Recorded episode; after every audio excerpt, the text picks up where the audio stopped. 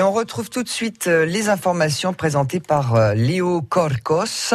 Léo, tout de suite, donc, euh, les infos avec Julien Alaphilippe, inarrêtable. Même ses proches à Montluçon n'en reviennent pas. Il faut dire que le leader du classement général réalise une sacrée performance hein, dans ce Tour de France.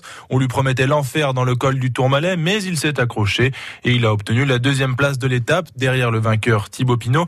Il a même conforté son maillot jaune. Il compte désormais deux minutes d'avance sur Guerin Thomas. Alors vous le disiez, le Bourbonnais ravit ses proches. Eux-mêmes n'en reviennent pas. C'est le cas de Thierry Michaud. Thierry Michaud, c'est l'ex-président de l'entente cyclisme Montluçon-Montmarot. C'est là où le jeune Julien a fait ses premières armes en catégorie jeune. Thierry Michaud est surpris, mais il prévoit un avenir radieux à son ancien protégé comme beaucoup de ses supporters, j'étais un peu fébrile parce que je me demandais ce qui allait se passer dans, cette étape.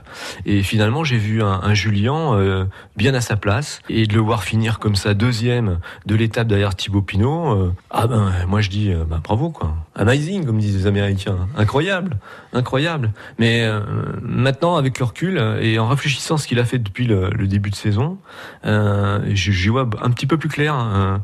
Julien, il vit comme un moine depuis depuis le mois de février. Hein. Euh, donc euh, la Colombie, il reste en stage là-bas, Sierra Nevada. Euh, je pense que dans un coin de sa tête, puis il avait goûté l'année dernière à ce maillot à poids qu'il a ramené aux Champs-Élysées. Donc il a dû se dire la montagne finalement, je peux peut-être faire quelque chose. Et, aujourd'hui, bah, finalement, il démontre qu'il est capable. Et pour avoir un aperçu de la genèse de notre champion français, direction francebleu.fr, vous y découvrirez des photos du jeune Julien. Autre grande performance, celle de l'escrimeur Enzo Lefort. Hier soir à Budapest, il est devenu champion du monde de fleuret en battant le Britannique, le Britannique Marcus Mepstead 15 à 6 en finale. Ça faisait 39 ans, 39 ans que la France attendait ça depuis le titre de Philippe Omnes à Lyon en 1990. Enzo Lefort continue sur sa lancée, médaillé de bronze aux mondiaux de Kazan en 2014. Médaillé de bronze également au championnat d'Europe de Düsseldorf il y a un mois. Il est désormais champion du monde.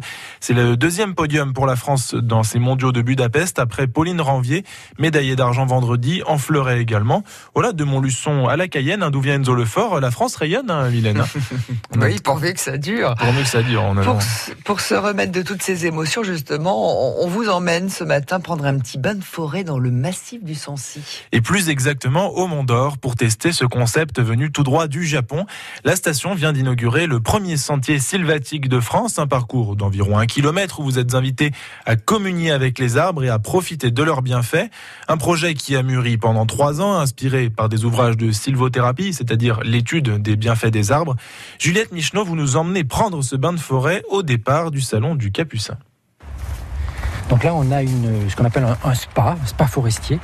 Donc c'est la forme d'une grande baignoire. Donc là, on s'installe en fait tout autour de l'arbre. Autour de l'arbre. C'est voilà, pouvoir l'observer, le contempler. On peut même coller la joue contre l'arbre pour écouter ses vibrations. Il y a cinq stations tout au long de ce parcours d'un kilomètre. C'est Bernard Almeras qui a pensé le projet pour l'Office national des forêts, inspiré par le Japon et guidé par une série de mesures. On a vu qu'ici, ben voilà, on avait production de pas mal d'huiles essentielles. À d'autres endroits, des bruits filtrés par la forêt. À d'autres endroits, les couleurs les ombres étaient particulières. Voilà, donc on a disposé nos petites stations à chacun de ces endroits-là. À chaque fois, des panneaux vous guident. Quelques conseils sont les bienvenus. Reconnaît Céline Montero, elle est praticienne en bain de forêt. Le propre du bain de forêt, c'est de ne pas avoir d'attente sur ce qui va se passer, d'être dans le lâcher prise, pas facile.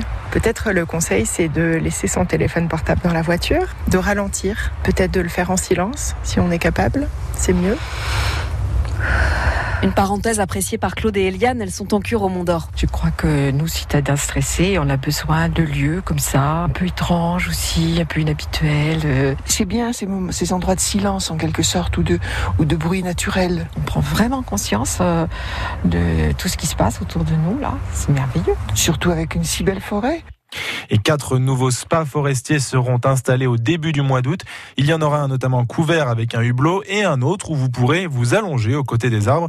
Photos et précisions à retrouver sur francebleu.fr. Voilà un petit, une petite bah, idée de. Eh bah oui, c'est super. En plus, le Mont d'Or. Ah oui. Rien de tel pour s'aérer un petit peu l'esprit en, ce, en ce mois de juillet. Se rafraîchir, ça va